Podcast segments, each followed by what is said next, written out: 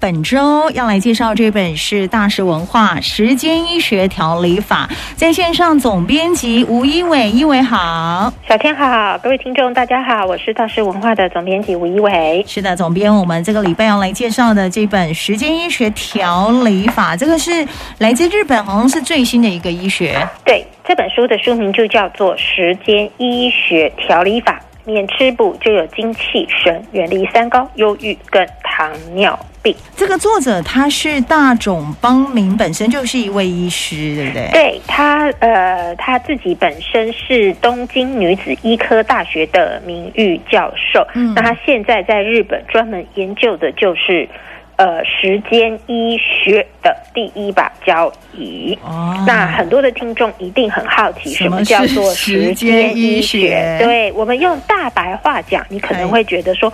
对，它就是生理时钟。那你一定想啊，生理时钟我知道啊，这有什么好奇怪的呢？可这本书其实会告诉你，真正所谓的生理时钟是什么，以及呃，怎么样去调整你自己的生理时钟，还有生理时钟跟健康其实有这么这么重要的关系。呃，为什么我们要现在出这本书？其实我觉得时间也搭的蛮好的。是啊，我不晓得各位在疫情开始之后，你在家之后，你一定会遇到一个比较大的麻烦。嗯。你的生理时钟可能开始混乱啊？为什么？因为你很多人不用在固定的时间上下班了，是是，你居家办公嘛？对。然后有一些小朋友呢，已经没有当当当当上下课钟。对，你知道吗？那个呃，我记得开始上班，就是大家居家不能去学校上学，嗯，或者是大家居家上班的时候呢，有一个东西在网络上传，被很多的家长拿来用，因为有个老师他就发明了一个当当当当，然后交给家长，嗯，说呢，你要教小朋友。安排小朋友上课呢，你就要记得播那个当当当当，小朋友就会维持一个在学校的作息时间，对不对？对对，各位，其实你们不要开，别大家不要笑，嗯、你知道这个其实就是一种类生理时钟。你他本来就是五十分钟上课或者四十分钟上课，他会休息十分钟。对。那如果现在居家办公或居家上班，小朋友就是完全大乱，对不对？对。好，所以这本书就是告诉你说。人的身体内其实有三个时钟，好，哪三个？你一想啊，有吗？我们 我们只知道陈时中。哎 呀，真是好，陈时中对，陈时中现在去接接接我们的疫苗去了。对对对对，日本来的。对对，OK，人体内其实有三个时钟，第一个时钟可能大家就比较熟熟悉，就是生理时钟。是，好，意思就是说，哎，到了晚上你会想睡觉啊？对对对，早上起来起来，对，好，这个就是看着太阳。亮了，好，起来了，你就会起床。嗯嗯、太阳下山了，你就知道现在是晚上。是的，好，这个部分就大家比较清楚。是，好，就说这是为了生命的存活，对，会有一个生理时钟。因为你如果没有生理时钟，完了，如果永远都天亮，就不会睡觉，对不对？对，就会大乱。好，第二个呢，他说我们的身体里面还有一个叫胃时钟。什么叫胃时钟？哈，嗯，就是你有没有注意到，时间到你就会肚子饿，想要吃东西。嗯，对。就算是呢，你的到了不同的国家，嗯、就是哎，你的作息是不一样的，你还是会肚子饿，对不对？是啊，对，因为胃时钟是独立运作的，它跟生理时钟没有关系。对，哈，那你想，人为什么会有胃时钟？人有填饱肚子是延续生命必须的能力，能力嗯、对。所以呢，就算是你他生理时钟大乱，但是你还是会有什么胃时钟？嗯，那人们心还有一个大家比较忽略的，嗯，心理时钟。哎，我超有感的。对，你知道有些人很厉害，是他不用装闹钟，真的，他早上他就会知道，真的什么时间要该起来。我真的，我就是这样，我还是会设定闹钟，但我通常在他响之前我就醒来了。就是如果有什么重要事情的话。对，就是比如说要出差，你怕错过飞机，或是重要的人士要开会、活动什么的。对，嗯，是这种人，就是你的内心里头的心理时钟。是，对。那为什么有的时候呢？我们很清楚哈，你呃，你可以昨天哈，昨天你在加拿大，嗯，然后两天之后你不要飞回。台北玩，就做、嗯、就是白天晚上是颠倒，对。对。但是呢，你你你不会发生错乱，好，因为你有的就是一个心理时钟，你非常清楚知道、嗯、我现在在这里，是。好，所以人的他就一开始就跟你讲，人的体内其实有三个时钟，就是生理时钟，我们常常比较知道，对，胃时钟，还有一个就是心理时钟，对。哦，哎，那重点这本书里面讲到，先让大家知道有三个时钟，那怎么去调配？其实哈，我们常常都说，呃。大家都觉得很抽象，生理时钟到底是什么？嗯，可是你知道吗？其实哦，每一个器官都有它的生理时钟，嗯，所以我们常常说哈，比如说晚上十点之后，嗯，你就要好好的睡觉，不要超过十二点。是为什么？因为你的肝脏需要休息。嗯，对，好，你如果一下子晚上不睡觉，他就没有办法休息，然后白天你又睡，嗯。所以他告诉你说，不只是大脑有生理时钟，我们的心脏、血管、肝脏、胰脏、肾脏。皮肤甚至口腔的黏膜多达个数十个细胞，其实都有时钟的基因。嗯嗯，那他跟你讲说，哈，人的身体的运作就是有每一个器官的时钟的基因组合。对，那那个中枢的时钟，脑的那个大时钟，就很像交响乐团的指挥家。对，你要每一个器官都要听指令，你的身体哎才会的运作，对不对？啊、如果你的大脑跟肝脏是分离的。或是每一个东西都大家都不听指挥，各过各的生理时钟，你就没办法进行生命了吧？对，你就会开始错乱，错乱之后呢，就会常常这本书说的，你可能会血压突然变高啊，忧郁。糖尿病，病哦、对，因为呢，每一个细胞就独立运作啊，是是，好，所以大家都觉得说生理时钟啊，我知道啊，可是他这本书就是做了很多很多的研究报告，告诉你说，哦、人为什么常常说人一定要作息正常？嗯，好的，该几点起床？就几点起床，该几点睡觉？你就几点睡觉，嗯、该做什么？好，那你也想说我上大夜班，嗯、其实他不是跟你讲说你不能上大夜班，是。而是你要用规律。是好，所以这本书里头就会告诉你说，怎么样让这三个生理时钟能够产生完美的搭配。嗯，那这里面当然会提到为什么呃这几年来世界各国对于这个的研究越来越多，对，主要是两件事。第一个当然最早了，人家都会怪爱迪生啦。嗯，发明电灯吗？对，以前没这事，晚上你就只能睡觉，你没有别的事做，对，对不对，对？OK，当然再来网络时代，嗯，好，以前你不睡觉就很无聊啊，但现在没有哦，不会啊，你可以追剧，嗯、对不对？啊、你可以呃，Line 所有跟你的夜猫族一起的人，大家就可以聊天，对，好，所以大家就发现说。就是大家就开始，这生理时钟就开始乱了起来了。嗯、好，那当然，特别是他里面提到很多说寒暑假小朋友就会特别严重。是，是，对。那当然，最近这书就会更那个，因为什么？因为疫情的关系，大家每天都窝在家里，对不对？都无聊吗？哦，对。那你知道人窝在家里的时候，有的时候会很多人说你不，其实你不是被情绪逼疯，你是被生理时钟逼疯的，哦、因为你的节律无人乱了。对，你以前知道说早上七点你就要起床、嗯、刷牙洗脸准备出门，对不对？对。对现在没这个问题了，对不对？是啊，对。然后你下班以后很累，你就应该睡觉。可是现在不是嘛？嗯、现在就是白天晚上你都窝在你的屋子里面，你就开始作息就开始大乱。哦、对，好，所以这本书里头就会告诉你说怎么样去做这个完美的搭配。那你一想说，那我怎么办呢？还很简单。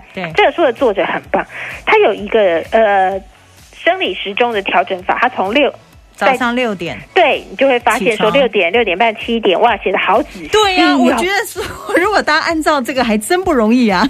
对，当然不是，不是叫你说一定要这样照表，告诉你的规律的时间。对，但是他告诉你说，这是一种最规律、最规律、最规律的一种生活方式。其实大家看起来不会很难，你知道吗？你只要把生理时钟变规律之后啊，你不用刻意做，他也会这样。真的哎，对，比如说有些人很奇怪，他早起习惯之后，你叫他多睡，他没办法。他就是跨掉太阳爬起来，自然就起床了。对，他就会自然起床，对，对不对？对。然后呢，他就会自然的时间，他就会肚子饿。没错。好，那当然这里面就跟你讲说，六点起床，嗯、那。当然有一件可能大家会比较困难，就是说哈，即使是假日，嗯、你也要最好在相通的时间起床，就是规律了。对，然后大家记得哈，起床的第一件事情晒太阳，对，不是划手机，好吗？不是看 有没有人留你的 line，好吗？嗯、很多人会哦，赶快起来看你手机，对不对？是，是。他说对，是晒太阳。晒太阳。那你一定想说啊，我又不能走出去。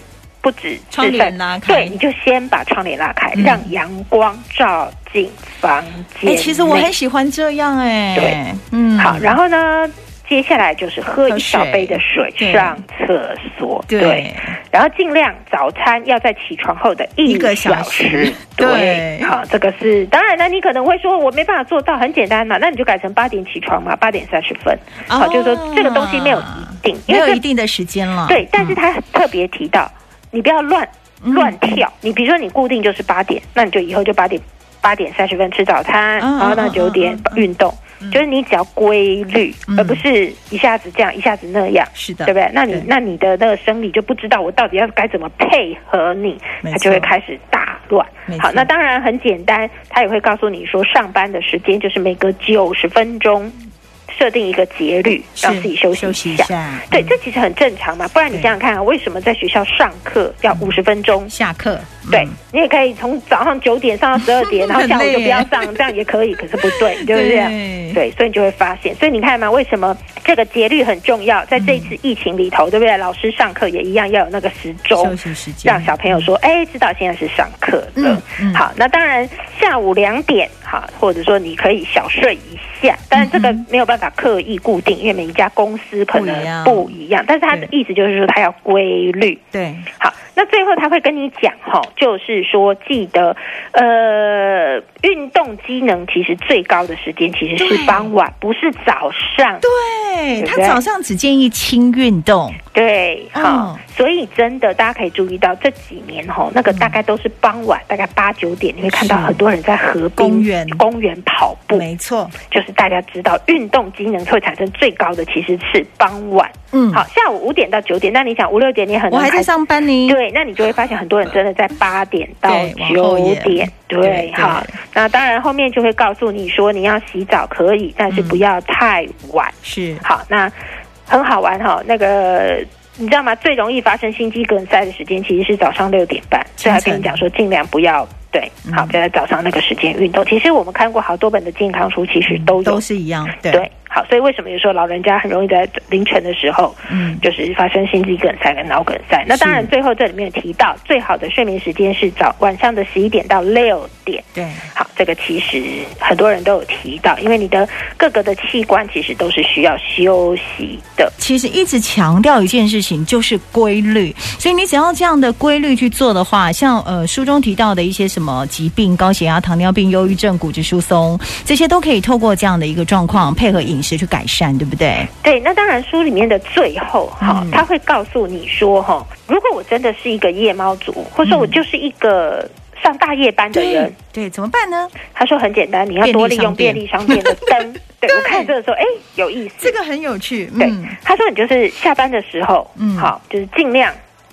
或者说尽量要靠近那个便利商店，是。啊，就是就是他的意思就是不要让你的人生都这样黑黑的，黑黑的嗯、对，你要常常处在那个灯光之下。然后比如说现在可能对你的生理时钟，你要把它当做白天，那你就到便利商店去，然后让、嗯、让它你在一个阳光底下这样。嗯，嗯，然后生理时钟它就会开始稳定。啊。好，所以呢，当然这里面他会介绍了很多很多，告诉你说，如果你是要差旅。对，你会有时差。对，很简单，就十六个小时不要吃东西。对，好饿哦，十六个小时。对，好，所以你就会发现说它里面很好玩。那当然，他就告诉你说，为什么那个美国不是常常有那个打主场的？是啊。好，那为什么每次那个负责移动的那个队都比较容易输？好，因为他的那个东西区的时差不一样嘛，对不对？所以如果你是东区的球队到西区打球，你就很容易时差就错乱，就时差症候群。对，所以其实这很正常，你知道吗？比如说像这次奥运，你会注意到很多欧洲国家为什么要这么早来，对不对？我们可以最后才出发嘛，我们两个小时就飞到日本。对。可是你如果说是像南美洲国家、南半球的国家什么的，他那个时差差很多的，他都要早一点来。是。好，他不能一来以后就上场打球，那绝对输。对，所以你就会发现为什么他们这么早到，不是因为说哦他们很闲，或者他们想要来观光，其实真的不是。是，嗯，是因为他们在调整生理时钟，没错。好，所以你就会发现说啦，如果欧洲的国家这次因为是在东京举行嘛，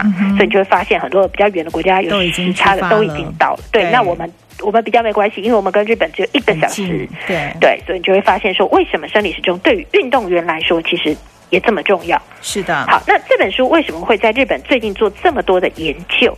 主要真的，他们认为网络时代大家作息都越来越乱，混乱，所以高血压、糖尿病、忧郁症、骨质疏松症，哦，大家都讲的怎样怎样。其实他们认为最根本的原因就在生理时钟。为什么？因为为什么以前的人都比较少这些问题呢？很规律哦，以前的人，以前就日入而作，对不对？日出而作，日入而息，对，而且也没有六日，对不对？因为他们就一二三四五六七，每天都一样。